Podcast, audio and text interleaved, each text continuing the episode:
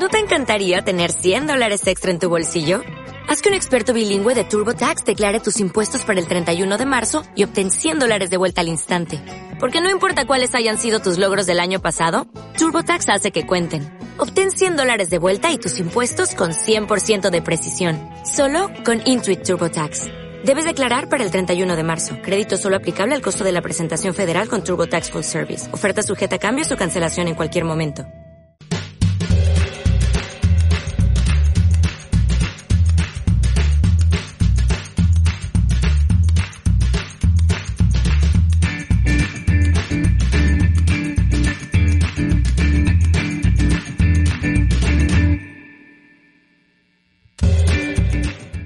Días, buenas tardes y buenas noches. Esto es Estrenos en Casa, un spin-off de Cineclub en Casa. Mi nombre es Nicolás.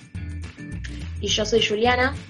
Y nos encontramos nuevamente para hablar de estrenos y falsos estrenos. Eh, obviamente todo lo que vimos salió vía digital, vía streaming.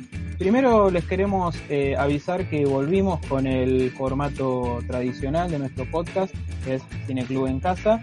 Eh, esta semana salió el episodio número 4, que es acerca de Million Dollar Baby, la película de Clint Eastwood que a nosotros nos gusta mucho, así que eh, ahí pueden escuchar el análisis que hicimos de la película. Y sin más preámbulos, pasemos al primer gran estreno de la semana, el único gran estreno de la semana.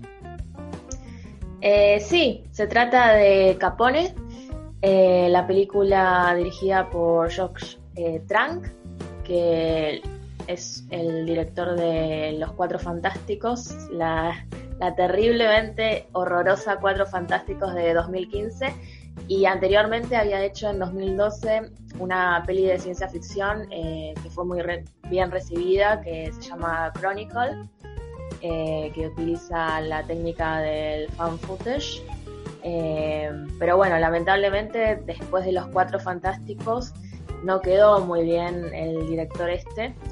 Y ahora eh, nos presenta esta película sobre el gángster más famoso del siglo XX, estamos hablando obviamente de Al Capone, en esta película que está protagonizada por Tom Hardy y que sigue al famoso mafioso eh, en 1947, luego de haber pasado 11 años en prisión por evasión de impuestos, y ahora eh, a los 48 años eh, sufre de demencia, entre otras complicaciones de salud. y bueno, pasa sus días junto a su esposa, a May, en su mansión de Florida, eh, mientras el FBI eh, está como escabulléndose tratando de eh, saber el famoso misterio de dónde ocultó el tesoro de los, creo que eran 10 millones de dólares, ¿no? Que Al Capone se dice que los enterró en algún lugar y después, debido a la demencia, a los derrames cerebrales, se olvidó de dónde lo había enterrado. Sí, eh, es una Capone que está hecho pelota en realidad, porque el tipo tuvo neurosífilis y bueno, está físicamente demacrado, por eso cuando uno, por ahí lo primero que, que uno lo sorprende cuando arranca la película, uno piensa que tiene 20.000 años el tipo y hasta uno piensa, bueno, ¿por qué no pusieron a uno de la edad? Y la realidad es que justamente sí tiene la edad de Tom Hardy, solamente que el tipo estaba realmente hecho pelota. Tenía de los 48 años. 42, por ahí me parece. Sí, lo de los 48 años lo dicen como a la mitad de la película y, cierra un poco más. Ah, bueno, está bien. Eh, pero claro, el tipo estaba destruido por el, la sífilis esta y aparte, bueno, empieza a tener como... Eh, o ya, ya, había tenido un derrame cerebral y empieza a tener más derrame cerebral, entonces va quedando cada vez más bobo a lo largo de, de la película. Eh, una cosa que curiosa y es que la película se llamaba eh, Fonso originalmente, eh, desde el 2016 que la anunciaron hasta este mes básicamente, eh, se llamaba Fonso y de la noche a la mañana la compró una distribuidora y le cambió el título y le puso Capone. Para mí le tendrían que haber que haber dejado Fonso, siendo que no es tan una biografía de Capone, sino que es más como un retrato de los últimos años, de, de los últimos años, no, del último año, del último año del tipo. O sea, es básicamente verlo. Claro, y aparte porque está eh, todo narrado dentro de un ámbito familiar donde a él se lo conocía como Fons. Él, eh, Al Capone se llamaba Alfons, Alfonso. Eh, y bueno, en la casa le, decían Fons porque bueno, el, el apodo de Al Capone había quedado como muy marcado obviamente por todo lo que fue la mafia. Eh, y sí, eh, sí, para mí también hubiera estado bueno que le dejaran Fonso de título. Sí, es más una, una onda, eh, para quienes las hayan visto, hay una trilogía de Sukuro sobre los últimos años de los grandes dictadores. Hay una de, de, Hitler, una de Hirohito y una de Stalin. Y bueno, un poco la gracia es verlos como ya en la, en la debacle o en la eh, decrepitud total. Este, y bueno, básicamente la, idea de la película es esto, es ver al tipo eh, que se olvida las cosas, que no puede hablar, que se caga encima. Este, que en realidad eh, él, Tom Hardy, está bárbaro, está excelente como actor, pero bueno, la película no es mucho más que eso. No, no, sí. Eh, y aparte, bueno, es eh, el tema de la decrepitud, en, este caso de, los poderosos eh, mafiosos. Ya lo habíamos visto en The Irishman.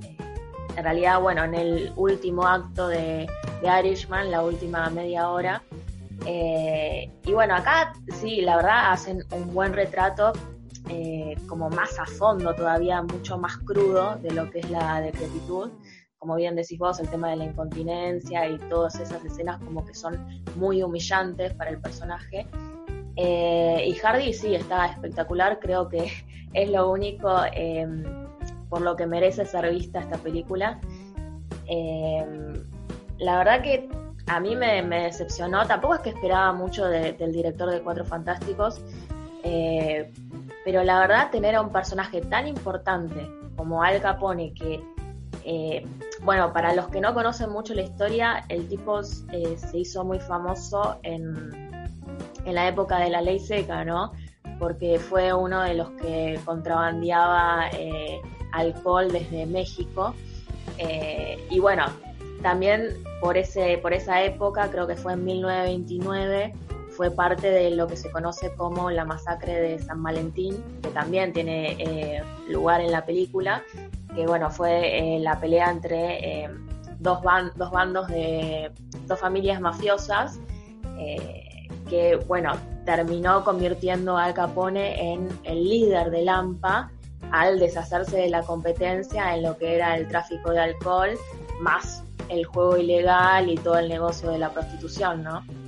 Sí, igual toda esa parte histórica es como que está pasada muy por encima, o sea, no a mí me, yo pensé por el tráiler que iba a ser un poco más eh, biográfica en el sentido de que iba a tocar aunque sea un par de episodios como importantes de la vida del tipo, pero la realidad es que incluso lo de la masacre de San Valentín y eso está pasado todo bastante por encima. Eh, no hay mucho del pasado del tipo. Este, realmente no hay mucho para, hablar más que de la decrepitud de, del personaje. Es un poco eso, es ver a un tipo que fue poderoso en una época eh, y que ahora ya no, no pueden retener el esfínter. Incluso la, la trama esta de los 10 millones de dólares tampoco es realmente muy... O sea, sirve para mover un poco la trama, pero no es tampoco algo que se toque mucho, me parece.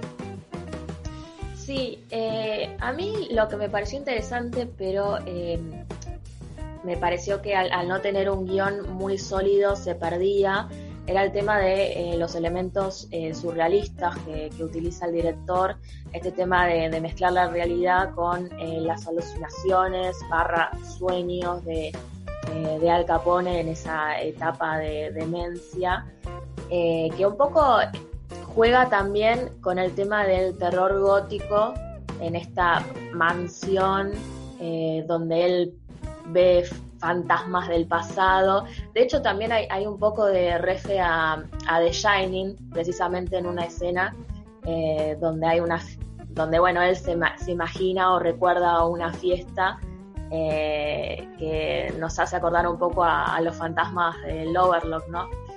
Eh, un poco de varias cosas en realidad. Yo creo que se quiso hacer el loco y medio como que no le salió o se quedó a medio camino. hay cosas también de, de Cronenberg, eh, como que por momentos quería hacer Naked Lunch y más con el personaje de, Matt Dillon eh, y no pasa más que eso. Eh, sé que se la comparó con Lynch también, supongo que por lo de que por ahí resulta como, no sé si, si fue real la fascinación del chabón con, con el mago de Oz, pero queda como, como muy obvio que, es como una referencia muy típica de Lynch y como que parece como que se esfuerza mucho por parecer o Lynch o Cronenberg o algún director de esos. Eh, porque tampoco termina de ser una película muy, muy alocada, muy surrealista. Eh, sí, la verdad que para la prensa norteamericana cualquier película que le pongas eh, alucinaciones, sueños y mezcles un poco con la realidad ya es lynchiana, cosa que yo detesto. Eh, no estoy de acuerdo para nada. Eh, para mí Lynch nunca hubiera hecho una película así, con un guion tan flojo. Eh, pero sí, qué sé yo. me parece que, el, el, guion, el problema principal es el guion, ¿no? Porque está lleno de divagues. Yo siento como que no encontró bien la dirección, no sabía bien por dónde ir. Y no sé, eh, como que siento que, se perdió de profundizar en un personaje muy rico, ¿no? Eh, bueno, también los personajes secundarios están totalmente deslucidos, salvo em, la esposa que, que la interpreta Linda Cardellini, que otra vez hace la esposa de un Tano, como ya lo hizo en, en Green Book. Eh, la verdad, bueno, hay, hay actores muy buenos y la verdad aparece en dos segundos. Está, por ejemplo, bueno, Kyle eh, McLachlan, que bueno, es nuestro eterno eh, agente Cooper, que a mí me encanta, y que acá hace de este doctor medio tránfuga. Eh, y la verdad sí, aparece muy poquito. todo el tema de, de, la terapia que le hace hacer también es como algo muy desdibujado yo creo que, sí, que, faltó eh, un poco de, profundización, ¿no? Sí, está también Matt Dillon, que para mí es uno de los mejores actores que hay actualmente, por lo menos de esa edad, eh, y que sigue siendo uno de los actores más desaprovechados, aún después de, de La Casa de Construcción Jack, que, donde hace un papel de puta madre increíble, y sin embargo, y acá podría haber dado mucha mucha tela para cortar con, con Tom Hardy, sin embargo, eh, también aparece dos minutos. Aparte, un personaje que tampoco termina de entender.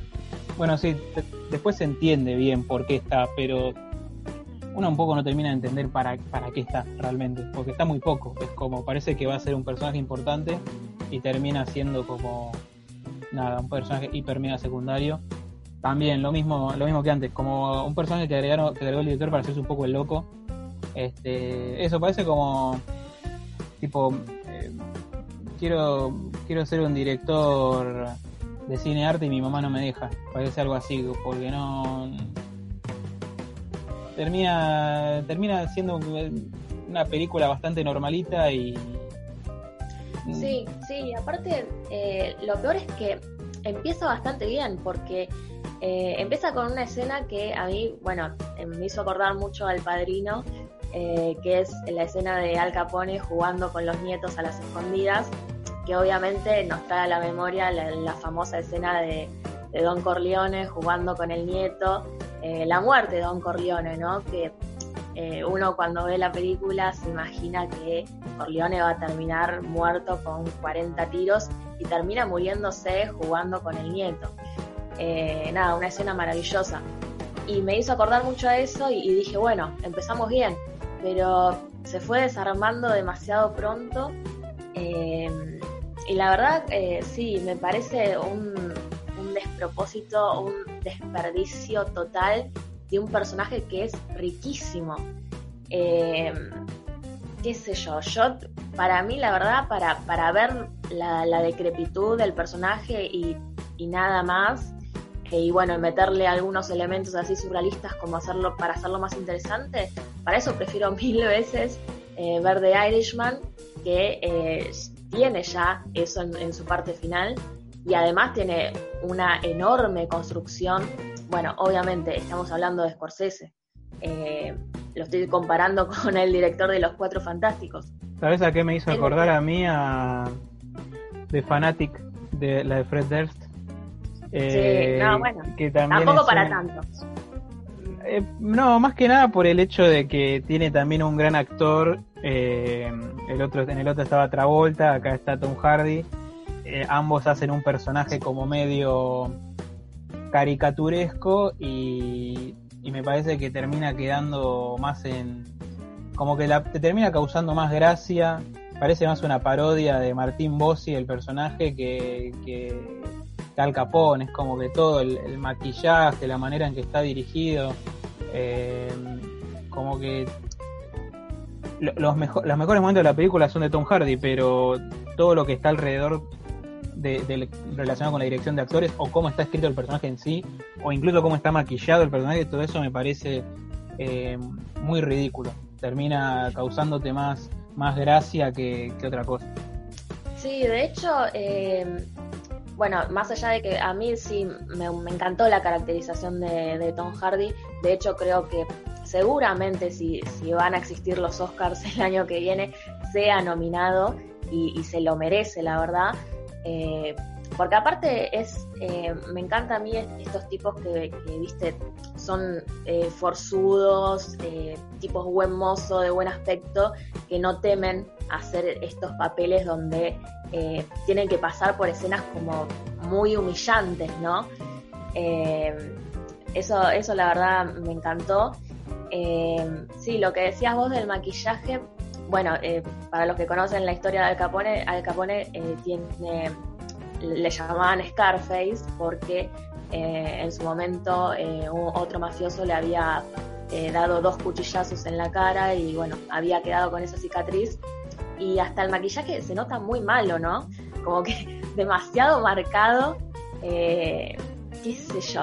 yo no vi fotos de, de Al Capone de viejo, así que no sabría cómo te queda la piel cuando tenés sífilis. Tengo entendido que la sífilis te, destroza el cuerpo, no solamente el cerebro. O sea, te destroza el cerebro porque te destroza todo el cuerpo y entre eso cae el cerebro. Pero sí, como que lo hicieron como si tuviera la piel medio como como si fuese una especie de leproso, como medio podrida, no sé qué le hicieron en la piel, como medio algo medio raro. Y para mí que se nota mucho que es una máscara, se nota mucho que es Tom Hardy disfrazado. Eh, comparándolo con Black Mass, que es la, que hizo también este, Johnny Depp haciendo de gangster, también está maquillado, pero el maquillaje está mucho mejor, de hecho, a tal punto de que no parece Johnny Depp, acá es como todo el tiempo Tom Hardy con una careta, parece una careta tipo de, yo creo que las de Videomatch estaban mejor hechas. Sí, y además, bueno, tengamos en cuenta que esta película se estrena después de The Irishman, que para mí no es solo The Irishman la película crepuscular de la saga de la mafia de Scorsese, sino como que es eh, crepuscular de la mafia en sí del, eh, dentro del cine, ¿no? Como decía un amigo nuestro el otro día, hay que dejar de chorear con, la mafia por dos años. Eh, no sé, yo creo que la verdad a mí me decepcionó un montón y eso que eh, me gustan mucho este tipo de películas donde se muestran de esta forma a, los poderosos. Eh, pero la verdad, qué sé yo, eh, no, es, el guion es, irremontable. No la recomiendo para nada. Yo, como, como dije hoy en, un tweet, vean el último tramo de, The Irishman, para, para, ver esto vean el último tramo de The, Irishman, eh, que, tiene una construcción genial y aparte donde uno puede sentir lo que es em, la, digamos, el derrotero de, este personaje porque antes ya vivió todos los años gloriosos, ¿no? Acá eh, no, no hay casi recuerdos de esa época. Eh, todo es a través de los sueños de él, pero, pero se muestra muy poco igualmente de, su historia. Así que no, la verdad que no, no la recomiendo para nada. Sí, llena de clichés también, todo el tema del nene, ese que persigue, que es medio onda eh, de ciudadano, tipo Citizen Kane.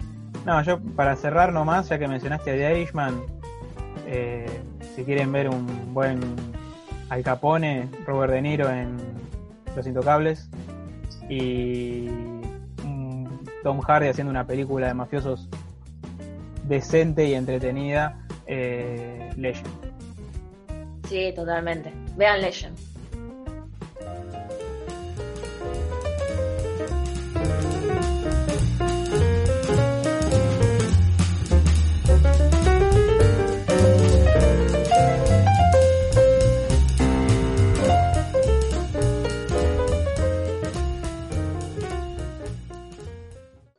Vamos con el segundo estreno de esta semana. Esta vez se trata de un documental de HBO eh, acerca de una famosa actriz del Hollywood clásico, ¿verdad?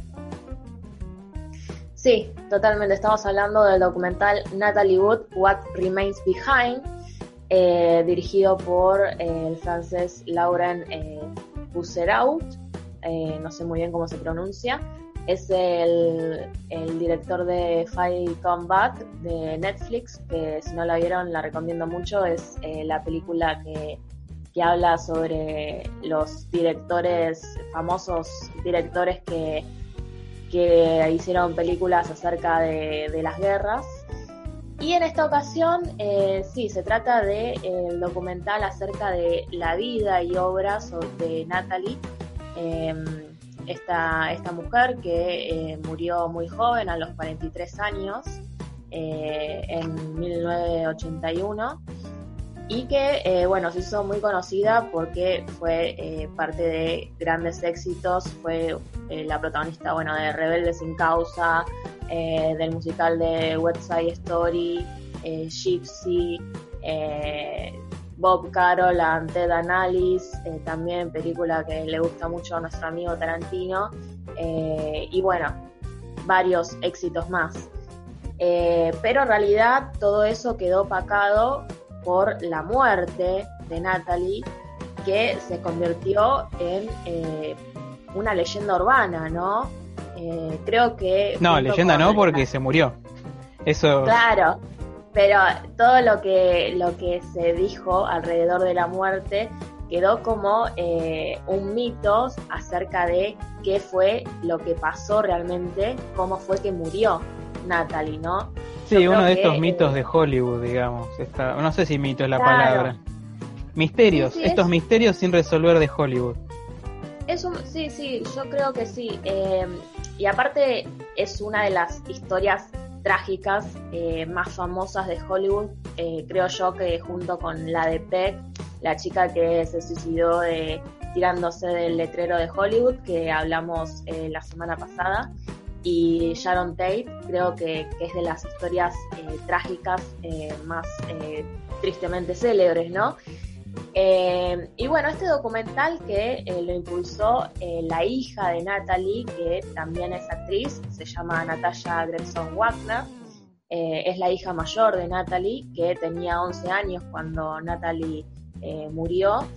ella al comienzo del, documental, donde hace también el, el rol de narradora, ella dice, este documental es un poco como para hablar sobre eh, la vida de, mi mamá, lo, que fue eh, su obra, eh, su, vida de actriz, que lamentablemente quedó eclipsada por, por este trágico evento, ¿no?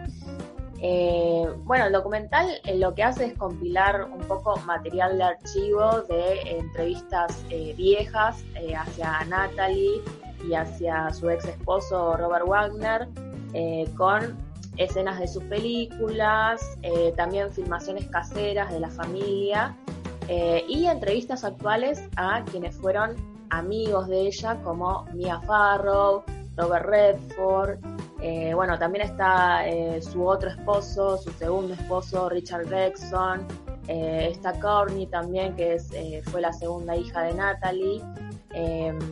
y bueno, sí, es un documental que, además repasa la carrera de ella. el tema de la muerte directamente creo que es la última media hora, ¿no? Que, se trata. más o menos, en realidad tengo varias cosas que decir de este documental. Eh, primero, me parece que está bueno que, que hagan una, un repaso de la carrera de una mina que fue realmente muy importante en Hollywood, eh, que actuó en películas realmente clásicas, eh, justamente por esto de que fue eclipsado de alguna manera por su muerte.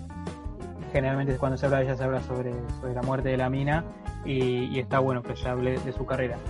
De la misma manera que digo eso, eh, también es cierto que tenés que tener un interés muy grande en el Hollywood clásico eh, para fumarte la primera hora de la película, que es básicamente la vida, la carrera de actriz de ella, que es una vida, la verdad, no muy interesante. Es una mina que era una, una, nena actriz que la explotaban los padres, básicamente, la pegó, se hizo millonaria y el resto de su vida fue salir con tipos famosos y multimillonarios como Michael Caine o Frank Sinatra, mientras la mina estaba triste pensando que se iba a quedar sola y que iba a terminar siendo una solterona. Esos eran todos los problemas que tenía en la vida la mina. Eh, hasta que, bueno, ocurre el famoso episodio de la muerte, que en la película en realidad lo agarran como a la hora, pero después como que a los a eso de los 20, hora 24 ya medio como que vuelven a cambiar de tema y empiezan a hablar como eh, más sobre el chabón este, Robert Wagner era, ¿no? El nombre del marido. Bueno, eh, para los que no lo sepan, el caso de la muerte es fascinante porque es eh, la mina eh, estaba en un yate con el... En realidad era el ex marido, pero seguía siendo el marido, o sea, se habían divorciado y después habían vuelto a estar juntos, que es este Robert Wagner. Sí, en eh, realidad lo que ella primero se casó con Robert Wagner, después se, se, casó con eh, Richard Gregson y después, una vez que se separó de Richard Gregson, volvió con su ex marido, con Robert Wagner, y no sé si se casó por segunda vez con, Wagner. No sé, la cuestión es que estaban saliendo, saliendo, estaban viviendo juntos, eran, vivían como, habían vuelto a armar la familia, eh, y estaba la mina con este tipo, eh, que ya, y esto lo mencionan en el documental ya antes, eh, era un tipo muy celoso. en el documental dicen medio al pasar, como si fuese algo medio picaresco, pero el tipo era muy celoso. Y está la mina en el yate, en el medio del océano, con el tipo este y con Christopher Walken. Para esto parece un chiste de, una película de Tarantino. Eh, y un tipo más que era como el que cuidaba el, el yate. Ese como que me ni pinche hijo. La cuestión es que está con Christopher Walken y con el tipo este. Aparentemente se decía el o sea, lo que se sabe es que la mina en un momento desapareció, nadie supo nada hasta que tiempo después la encuentran muerta en la playa. Eh, lo que dice el tipo es que este, él tuvo una discusión con Christopher Walken, la mina simplemente desapareció. O sea, ni siquiera dicen que la mina se fue o nada. La, cuestión es que nadie en el barco sabe en qué momento la mina abandonó el barco y en un momento apareció muerta.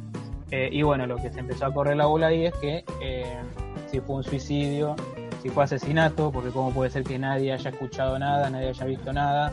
Eh, y bueno, uno de los principales sospechosos era este tipo, Robert Wagner, justamente porque se sabía que el tipo era un, un celoso de, de mierda eh, eh, así que bueno, ese es, el, ese es el asesinato, puntualmente para el que no lo sepa. De hecho, hay un pequeño homenaje para mí. la muerte, no asesinato.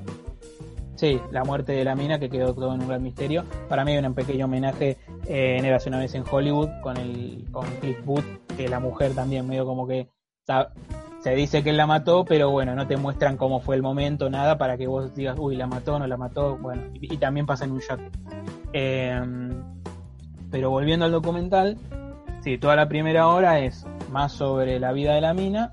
A la hora hablan de la muerte de, la mina.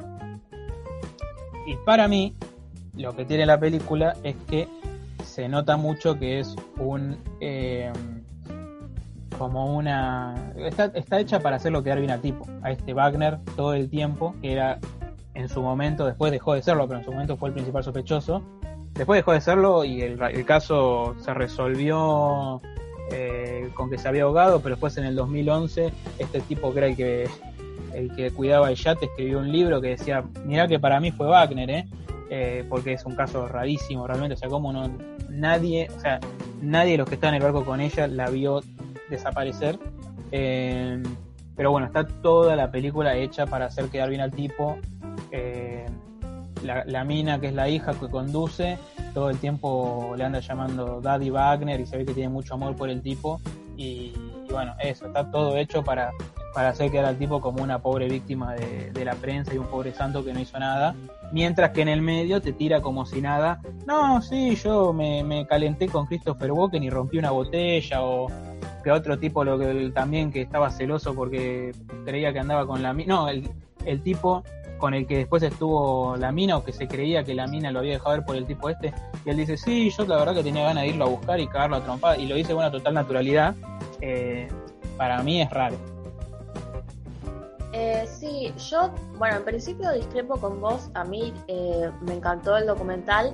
Me dieron incluso muchas ganas de, ver películas de ella que, yo no había visto, como Gypsy o, o Esplendor en la Hierba.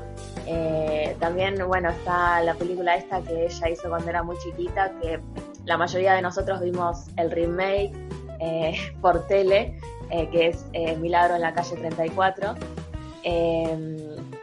la verdad que a mí me, encantó toda, toda esa parte de la historia de ella y también la, relación familiar que yo conocía, pero no, no conocía tanto sobre esa relación tensa entre Natalie y su madre, que eh, obviamente la madre la, explotaba a ella porque eh, el padre en, un momento empezó a tener problemas de salud y, y obviamente necesitaban eh, ingresos económicos y Natalie pasó a ser el sustento, el sustento económico de su familia. Eh, hay anécdotas como muy crudas, viste, de, de, por ahí Natalie yendo a un casting, le había ido mal y la madre le dice, uy, qué lástima, ahora tu hermana no va a poder tener zapatos nuevos por tu culpa. Cosas así, viste. Y Pero está todo súper idealizado de... igual, está todo, todo contado como si fuese una divertida, como lo mismo que pasa con Wagner, como está todo contado como si fuese una anécdota súper divertida, tipo, ah, mirá cómo la, la madre la llevaba de nena y hacía estas cosas. Está como todo ultra no, idealizado. No, yo, yo, ahí discrepo otra vez.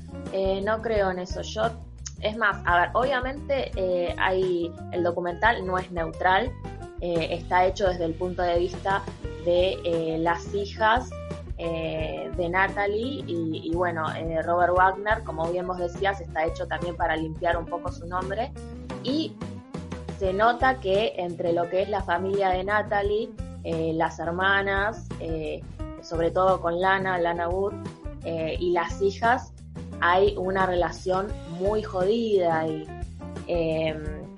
pero bueno, me gusta un poco cómo, cómo se cuenta todo el tema de la madre y también lo supersticiosa que era la madre, que de hecho, bueno, es muy conocido esto de que la madre decía que cuando Natalie era chica se, le presentó una gitana y le, dijo que eh, Natalie le iba a ir muy bien, pero que tuviera cuidado con las aguas oscuras. Eh, y bueno, después pasó lo que pasó, Natalie terminó muriendo en el agua, ¿no? Eh, con respecto al tema de la muerte, yo la verdad que a mí el documental me hizo dudar un poco, sobre todo con el tema de el alcohol en sangre que tenía Natalie al momento en que se encontró el cuerpo. Eh, recordemos que en 2011, esto ocurrió en 1981 y en 2011 se reabrió la investigación, como dijiste vos, por el testimonio de eh, Dennis Darwin, que era el capitán del yate, y que dijo que esa noche Natalie y Robert eh, habían discutido por celos. Robert no asume eso, lo único que dice fue que él discutió con Christopher Walken porque, eh, bueno, Christopher Walken le decía que eh, algo así como dejala que ella siga con su carrera, porque obviamente eh, eh, Robert Wagner quería que ella se, estuviera en su casa ocupándose de las hijas eh, y ella tenía toda una carrera por delante, era muy joven todavía, tenía 43 años, aunque para Hollywood ya era una vieja en ese momento. Eh, y bueno, sí, como bien vos decís, lo cuenta, lo cuenta cámara, dice yo rompí una botella, todo, pero no, lo, no creo que lo diga así nomás, yo creo que se recontra arrepiente y, se nota eso. Yo, la verdad que, vi la angustia del chabón, eh, por ahí soy bastante ilusa, ¿no? Pero yo, la verdad, le creí, realmente le, creo, también cuando dice que, que, Christopher Walken es un caballero y, que está todo bien con él. Eh, lo que me pareció extraño fue que Christopher Walken no fue uno de los entrevistados. Ninguno que podría haber dado otra versión está. No está ni Lana, que es la hermana, eh, Lana no, Lana es, que es la que siempre acusó a, Wagner. No está Dennis, que es el que escribió el libro diciendo que fue Wagner, que era, fue el otro que estaba en el barco. Eh, y no está el otro testigo que es Christopher Walken. Eh, nadie que podría haber dado otra versión está en la, está en la película. hay una entrevista, hay una entrevista de archivo a Christopher Walken que no me acuerdo bien lo que decía, pero eh, creo que también desmiente obviamente esa, esa teoría eh, de que fue Wagner quien mató a Natalie. Dice que no eh, sabe. Dice que no sabe. Igual es una grabación del año del pedo de hace 25 años, de, hace, no sé, de cuando se murió la mina. La cuestión es que el único, o sea, el, único testigo del caso es, es Wagner, diciendo yo no fui, soy una pobre víctima de los medios. un tipo que es un tipo que es un celoso, manipulador y que encima la hija se crió con él y la hija está embelesada y convencidísima totalmente de que este papi Wagner es, eh, encima es el padrastro, ni siquiera es el padre de ella, está totalmente embelesada con el tipo eh, y a tal punto de que dice, no, mi mamá era eh, era una, borracha falopera, seguro se murió por boluda queriendo aprender una, una, aprender una lancha, o sea, a tal punto de decir eso como para, no sé, para demostrar que él, no le toquen al papá, al padrastro este, no sé. Parece una película de sectas. Yo creo que, a ver, obviamente esa noche pasaron cosas turbias. Eso creo que ni, ni Robert Wagner lo niega.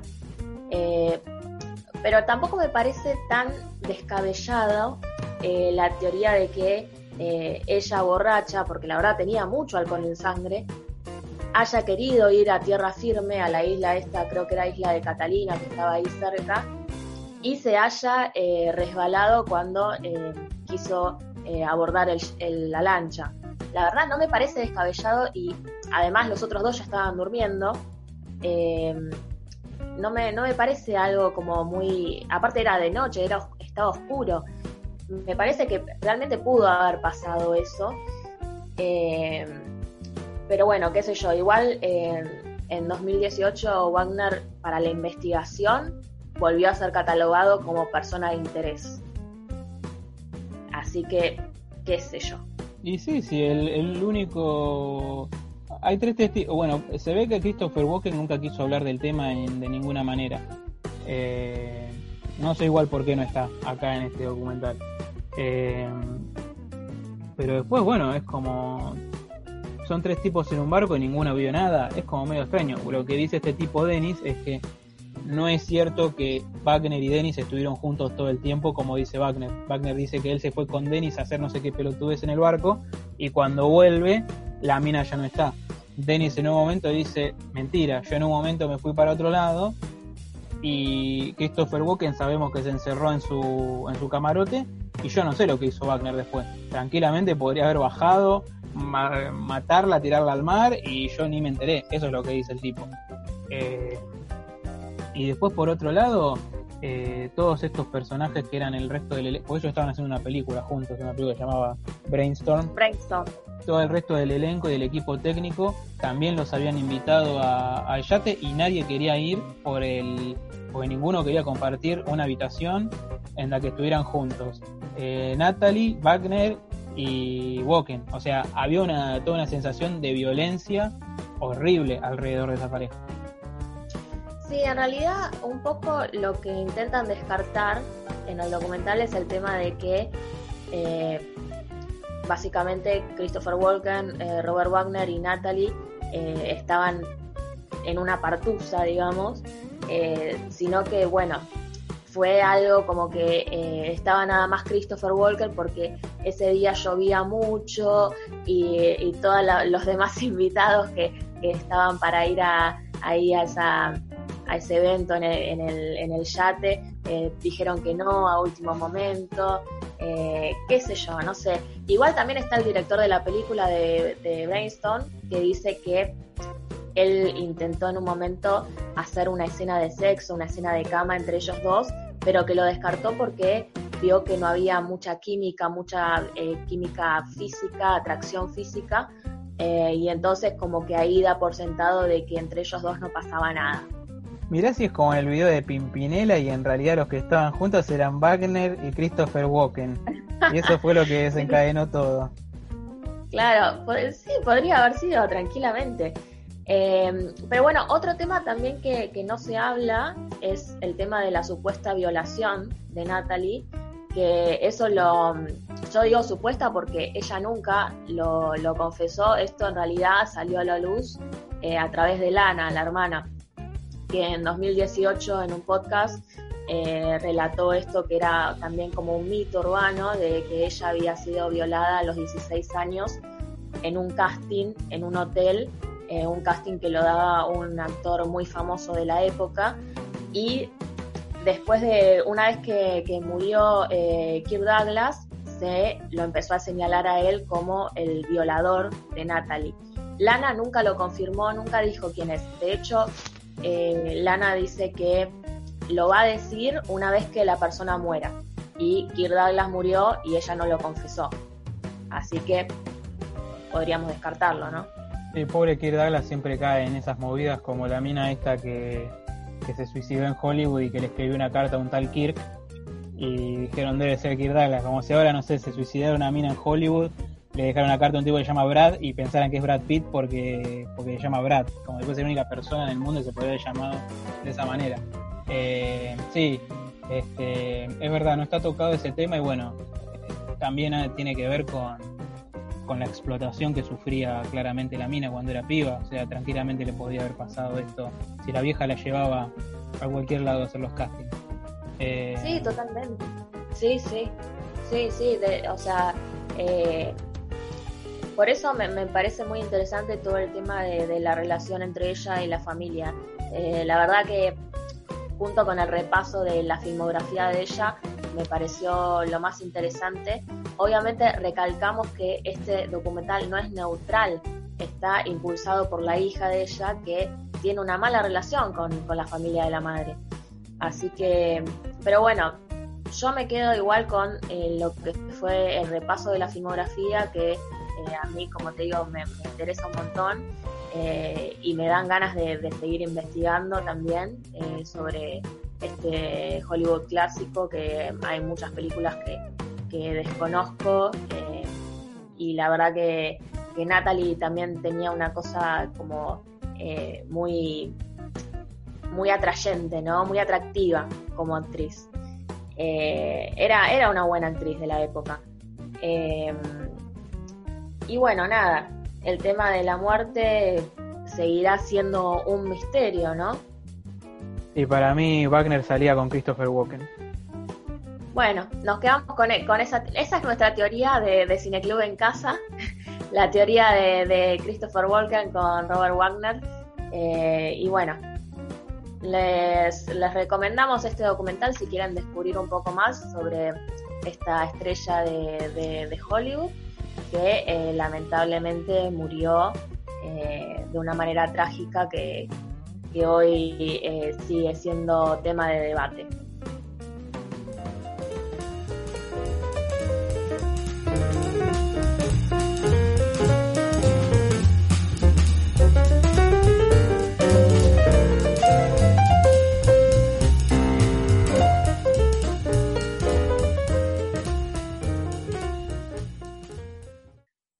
Y otro de los estrenos recientes eh, tiene que ver con este llamado Endgame de eh, universo DC, ¿no? Que un poco culmina con, con todo lo que es eh, el universo animado de la franquicia, ¿no?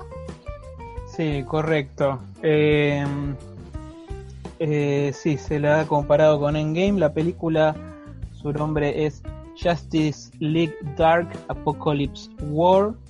Eh, a ver, para los que no, no conozcan un poco la historia del, del universo animado de, de DC, eh, bueno, eh, arranca esto no con, con la famosa Batman, la serie animada de los años 90, la, la que fue creada por el gran Bruce Timm, y a partir de ahí empezaron a salir otros eh, spin-off, hicieron la, serie de Superman, la Liga de la Justicia y un par de películas, de las cuales, bueno, eh, la mejor, que para mí es la, la, mejor versión en cine que ha habido de Batman, que es eh, Batman, la máscara del fantasma, me parece que es mejor que cualquiera de las de Nolan o Tim Burton o cualquiera.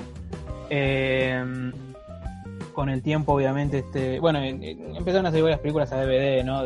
Hechas también por este estudio con esa estética, y bueno, con el tiempo Bruce se fue y eh, DC empezó a, DC Warner empezó a hacer películas con este estilo eh, de los últimos años, que es más como una especie de pseudo anime, anime americano, como le dicen. Eh, para mí con una calidad bastante inferior. Siempre dije que me hace acordar un poco la animación a, a las animaciones Flash de los 90, tipo el mono Mario. Parecen un poco duros los personajes. Eh, algunas películas tienen unos fondos horribles hechos de manera tipo con, con, modelado 3D, pero casi como que parece como sin terminar. Eh, y bueno, y tiene un par de películas bastante horribles, algunas que se estrenaron en el cine, incluso como Killing Joke, eh, la, la, horrenda adaptación de Killing Joke.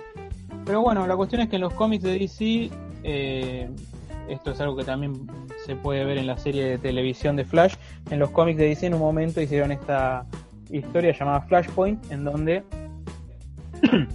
Flash, eh, queriendo viajar en el tiempo para salvar a su madre cuando él era niño, que a la, madre la mataron cuando él era niño, viaja en el tiempo y termina destruyendo el tiempo y creando un nuevo universo a partir de este evento llamado Flashpoint, es lo, que en los cómics se llama los nuevos 52. Y un poco lo que creo yo, porque no, soy parte de la comisión directiva de Warner, pero me imagino que lo que les pasó por la mente a la gente de Warner fue, eh, ya que no nos va bien con las películas con el universo cinematográfico con actores y tenemos las películas animadas, hagamos eh, nuestro universo cinematográfico pero en animación, aprovechando que hicimos Flashpoint, hacemos la película de Flashpoint y hacemos todas películas que estén en un mismo universo. Y bueno, a partir de ahí empezaron a copiar un poco la fórmula de, de, de Marvel, pero a la inversa porque arrancaron haciendo primero la película de la Liga de la Justicia, un poco lo que se siempre se dijo que se debería haber hecho con los con actores, ¿no? Hacer una directamente de la Liga de la Justicia, después en todo caso ir presentándolos, bueno. La cuestión es que eh, es, la verdad que es una saga bastante para nerds, eh, para fans de DC muy, muy, muy acérrimos y muy enfermos también. La mayoría de las películas son irregulares, de irregulares a malas. Hay alguna que otra que está buena, pero en general es un nivel bastante flojo, no, es que no se pierden de nada, no, no, no está para mí a la, a la, altura de lo que es Marvel, porque son películas que, te guste o no Marvel lo que hace, a la gente le gusta, lo compra y venden marque, eh, merchandising y lo que quieras. Y estas películas animadas de DC me parece que la mayor gracia que tiene es que se estrenan no gratis, porque en realidad las tenés que pagar, pero uno las mira torrenteadas, obviamente. Eh, no es necesario verlas en el cine o esperar a que la ripen del cine. Eh, ¿Qué quiero decir con todo esto? Porque bueno, se estrenó esta, esta película y eh, la verdad es que esta película Apocalypse War está muy buena. Realmente está bastante buena y ya hay muchos fans que salieron a, no sé, se están despidiendo del universo animado de DC como si estuvieran despidiendo los 10 años de Marvel, lo cual es ridículo porque no hay comparación en las calidades. Pero, pero esta película sí está bastante buena, es una lástima que se hayan acordado 20 películas tarde, pero hicieron una, una muy buena película. Eh, los directores son un chico y una chica que no tienen mucha experiencia. Eh, bueno, él sí. Eh, dirigió las películas de Lego de DC, ¿no? Sí, las películas de Lego, pero no las, las buenas, las de cine, sino las que salen en directo a DVD, eh, que Ah. están hechas con animación más pedorra. Eligió seis películas de esas, o cinco de esas y una Scooby-Doo. Y después la, la otra directora es una chica que se llama Cristina Sota, que esta es su estreno, es su estreno, su debut cinematográfico como directora. Ella hacía storyboards, hizo de hecho el storyboard de la de Mortal Kombat que hablamos la vez pasada. Eh, pero bueno, la, la verdad que la película está bastante buena. Eh, ¿De qué se trata? Bueno, obviamente yo, yo calculo que, que lo que también esto imaginando, porque uno no está en la cabeza o en la comisión directiva de Warner, pero me imagino que lo que pasó ahí fue que vieron que el proyecto este del universo cinematográfico de C tampoco le iba bien, o no, no como a ellos les hubiese gustado, decidieron darlo de baja y dijeron, che, salió esta película Endgame, ¿por qué no? Ya que estamos, en vez de cortar el universo así de una, hacemos nuestra propia Endgame en animación, a ver qué onda. Y bueno, dicho y hecho, la película bebe mucho de Endgame y de, y Infinity War. Eh, arranca con John Constantine, que acá en la animación lo interpreta el mismo actor que lo hizo en la serie de, de Constantine que fue cancelada y en la serie Legends of Tomorrow, que es Matt Ryan. Eh, este Constantine es un brujo urbano, digámosle, se une a la Liga de la Justicia y medio como que en la primera... Ah, esto es otra cosa, la Liga de la Justicia Oscura, Justice League Dark, en realidad es una Liga de la Justicia compuesta por personajes místicos de DC, que tiene su película en esta saga de películas animadas, que es Justice League Dark. Eh, pero la película esta Apocalypse War no se trata de la Justice League Dark, se trata de la Justice League común. ¿Por qué le pusieron Justice League Dark en el título? No lo sabemos. Eh, yo supongo que es porque eh, HBO va a sacar la serie con actores, HBO Max va a sacar la serie con actores de la Justice League Dark y dijeron, metele Justice League Dark así la gente hace la relación y, y sirve para promocionar la serie. Sí, Para los que no somos muy asiduos de- del universo animado de DC como yo, eh, ¿quiénes están? ¿Están eh, los Titans? ¿Está Constantine? ¿Quién más está? Bueno, a eso iba. Eh, Constantine se une a la Liga de la Justicia normal, lo cual en los cómics en realidad nunca pasa. Eh, también yo creo, tengo la teoría de que quieren convertir a Constantine en la nueva Harley Quinn. Me parece que van a apuntar a eso. Están eh, eh, Yo explotando. leí que está, que está en modo Doctor Strange.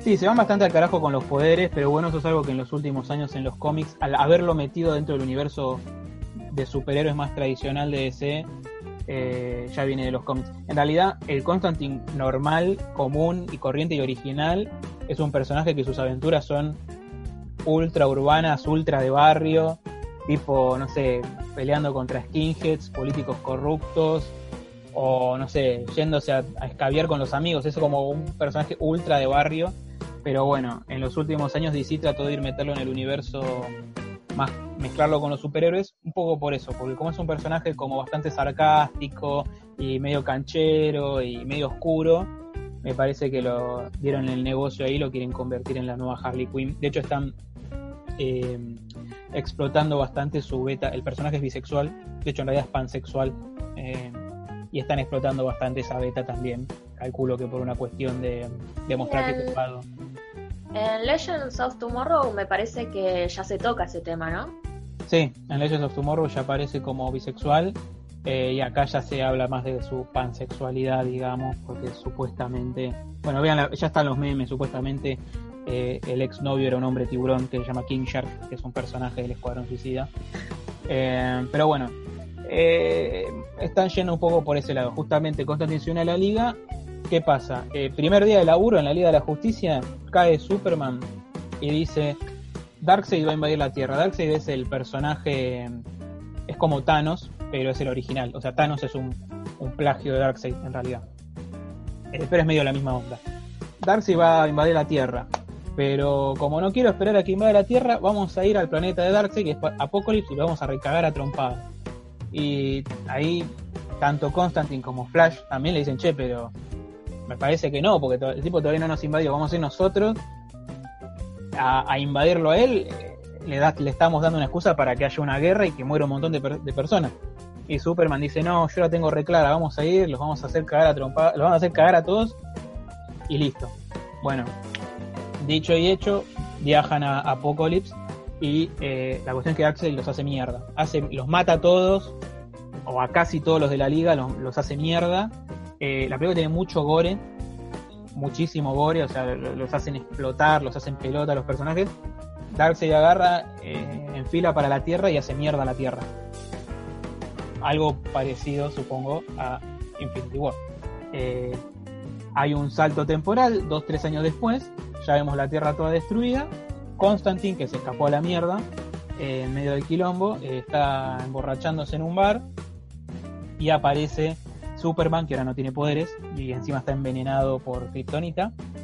Eh, viene Superman y le dice, che, Constantine, estamos ahí reuniendo a los pibes de nuevo para ir a, agitarse la Darkseid. Y bueno, obviamente primero Constantine no quiere saber nada, pero después medio que termina agarrando viaje. Ah, a todo esto, eh, Superman llega con Raven, personaje también bastante marketineado de los Teen Titans. Este, bueno, se van primero a buscarlo a Robin. Eh, y bueno, forman. Y como la mayoría de los superhéroes están muertos, eh, literalmente muertos, eh, como forman la resistencia, van a reclutar al Escuadrón Suicida. Que es donde, nosotros, donde está obviamente Harley Quinn. Entonces, bueno, arman como este team up con los personajes más populares que hay ahora de DC y se enfilan a hacerlo cagar a Darkseid de nuevo. Eh, en sí no tienen un gran plan. Básicamente tienen que detener unas cosas que están destruyendo la Tierra como las que estaban en la película de Día de la Justicia de Snyder. ¿Viste esos cosas que destruían la Tierra en la película de Snyder de la, de la Liga? Sí, sí, sí. Bueno, es un poco eso. Y después sí, se tienen que ir a... Su plan básicamente es ir a Apocalypse, agarrarse a piñas con todo el mundo y ganar. Pero está bastante bien hecha, tiene bastante épica. A mí me parece que es un poco eh, habría que ver qué dice Snyder al respecto, pero me parece que es un poco lo que quedó en el tintero del universo DC, de lo que iba a ser eh, toda la saga de, de que, empezó con Man of Steel, porque viste que en Batman vs Superman está esta visión del futuro donde está todo destruido y conquistado por los extraterrestres estos de Apocalypse. Eh, así que bueno, están estos aparatos que también usan el Día de la Justicia. Me parece que un poco rescataron un par de ideas de lo que podría haber sido una buena película de la Liga de la Justicia, un endgame de, la Liga de Justicia y que al final no, fue. Eh, pero bueno, la película está bastante buena, no es necesario ver lo anterior, eh, no es necesario que te guste el universo de C, es, una película bastante entretenida. Eh, así que bueno, bastante, sí. El público objetivo es más 13, ¿no? Eh, sí, no sé cómo medirlo, pero tiene bastante gore, o sea, no es para, no está apuntado a chicos. Calculo que más 16, no sé, tiene bastante gore. Eh, a mí me parece que está bueno que tenga gore, me parece que debería ser un poco más medido con en qué momentos usarlo y en qué momentos no. Porque usarlo únicamente, eso es lo único que no me gustó. Hay personajes que, superiores que aparecen dos segundos solo para que los hagan mierda, los destrocen. Eh, algunos importantes en los cómics, como Linterna Verde o Aquaman, que tuvieron película aparte. Tipo, Aquaman es un personaje que tuvo una película y le fue bien, y en, esta película lo hacen verga en dos segundos. Eh, no sé cuál fue el criterio ahí, eh, pero que yo eso es lo único que le discutiría, como que usan el gore como se, se abusan un poquito. Pero, qué sé yo, está, está bastante buena. Terminó este universo igual, ya no van a hacer más películas así. Y así que bueno, a partir de ahora empieza un nuevo universo cinematográfico que me parece que va a ser más parecido a, lo que está haciendo DC ahora en el cine, que son películas que no tienen conexión, tipo Joker. Eh, la próxima película que van a sacar es Man of Steel, que es una, una, una adaptación de un cómic, creo que es una adaptación de un cómic que fue un, un origen de Superman que salió en los años 80. Así que eso, eh, otro universo cinematográfico de DC que queda en la nada pero para los que se quedaron con ganas de ver el, famoso Snyder Cut, me parece que lo más parecido que vamos a tener es esta película.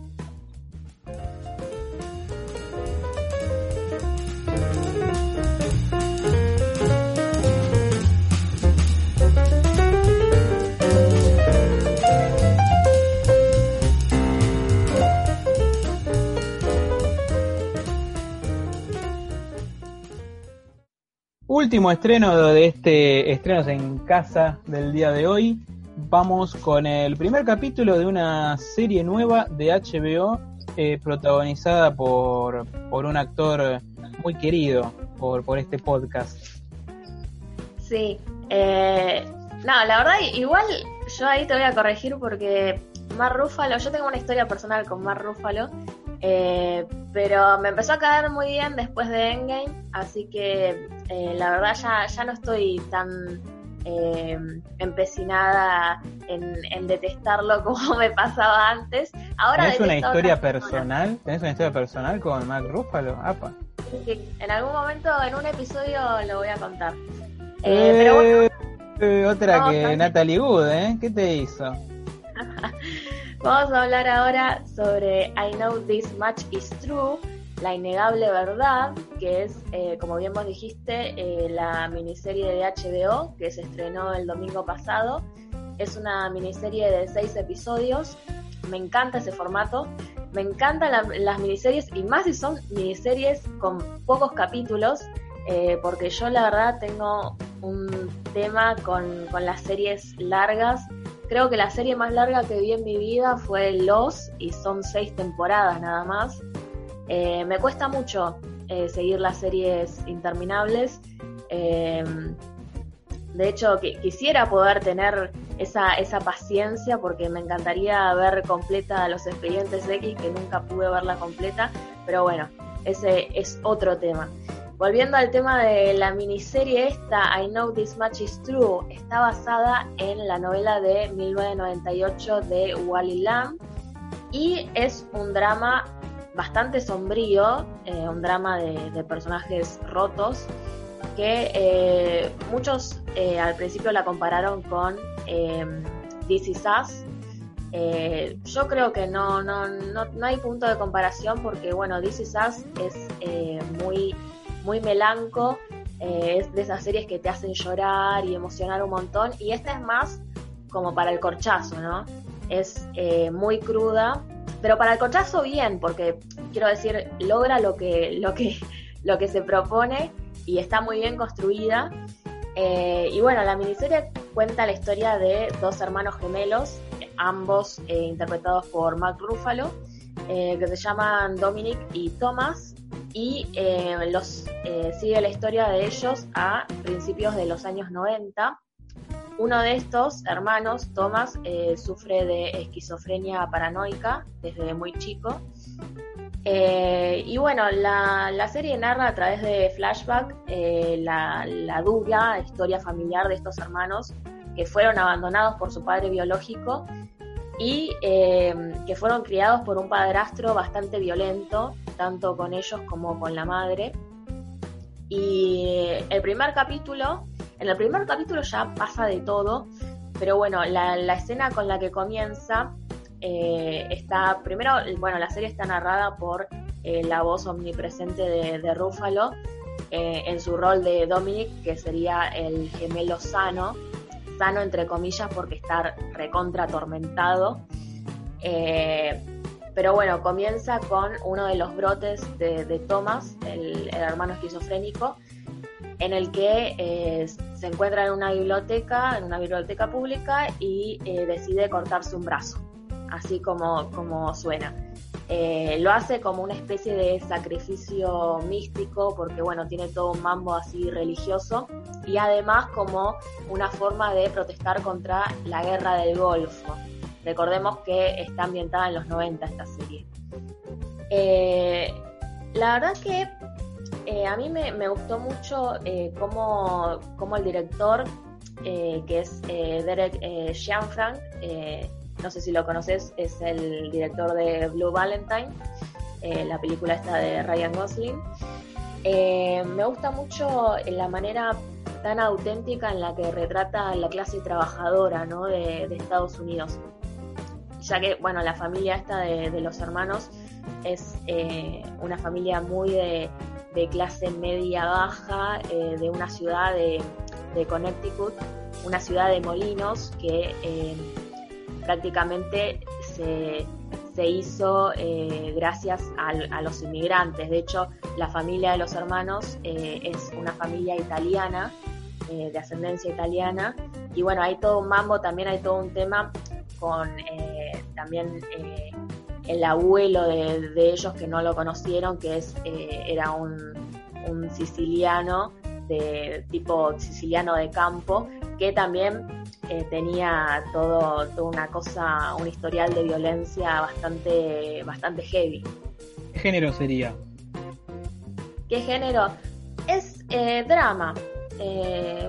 drama. La verdad que es es un, drama que em, además, bueno, eh, profundiza mucho en lo que son los, los tormentos familiares, ¿no? Que tuvieron que sobrellevar ambos hermanos, como te decía antes, el tema del maltrato infantil, eh, el abandono, las enfermedades mentales, el cáncer, hay de todo en esa familia.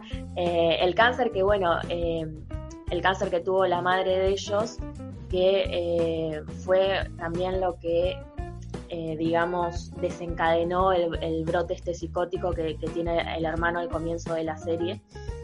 Eh, y bueno, la verdad que hay también todo un tema con los secretos familiares que se esconden y esto que te decía yo de la violencia ancestral de la familia, porque parece que el abuelo de ellos era violento con la madre y él, el personaje de Dominic, intenta un poco investigar qué, pasa con, su familia, por qué, si siempre fueron así, eh, de dónde vino todo esto y también cómo se relaciona con la enfermedad del hermano, ¿no? Cómo fue desarrollando el hermano desde chiquito esta esquizofrenia. Eh, a mí la verdad me, gustó muchísimo, eh, sobre todo el tema de que me, me gustó mucho el tono, el tono así eh, sombrío, eh, también la paleta de colores así en grises que acompañan muy bien la narración. Em, el tema de, cómo está dirigida, hay, hay mucho de, seguir las expresiones faciales, sobre todo de, Rúfalo, que para mí ya, eh, mira, apenas vi un capítulo y para mí ya se perfila como futuro nominado a los Emmy eh, seguramente esté nominado y seguramente gane. Eh, y lo digo en mayo, eh, porque la verdad el, trabajo que hace de, los dos hermanos, cómo, cómo se diferencian los dos, la verdad es, espectacular. Y como decíamos antes con el tema de Tom Hardy, acá el personaje que hace él del, del, hermano esquizofrénico tiene escenas también que son recontra humillantes y lo hace muy bien. Realmente es eh, un dolor que te lo hace sentir en carne propia. Eh, no, está, está genial Rufalo en esta serie. ¿A qué, eh, si la tuvieras que comparar con otra serie o una película, así como para saber más o menos el tono?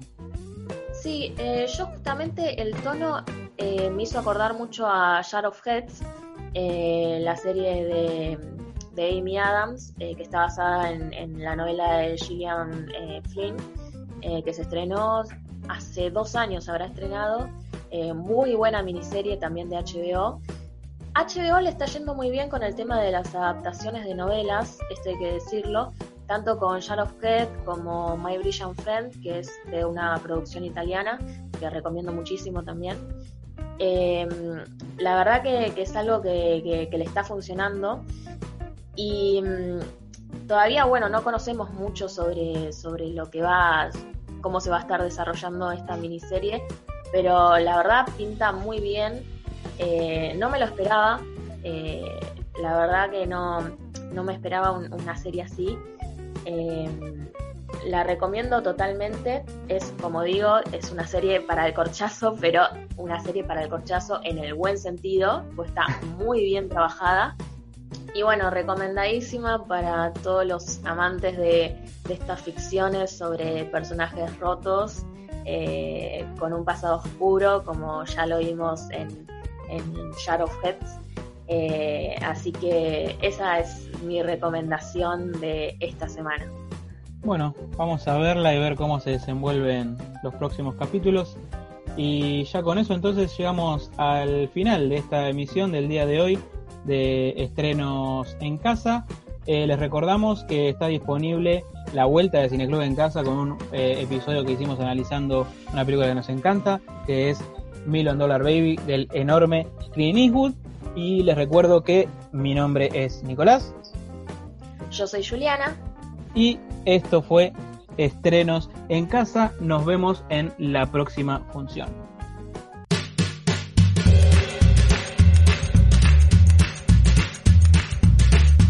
Esto fue Cineclub en Casa. Recuerden que pueden seguirnos en Instagram, Twitter o mandarnos un mail a cineclubencasapodcast.gmail.com para enviarnos todas sus críticas, ideas u opiniones. También pueden escucharnos en Spotify y Ancho.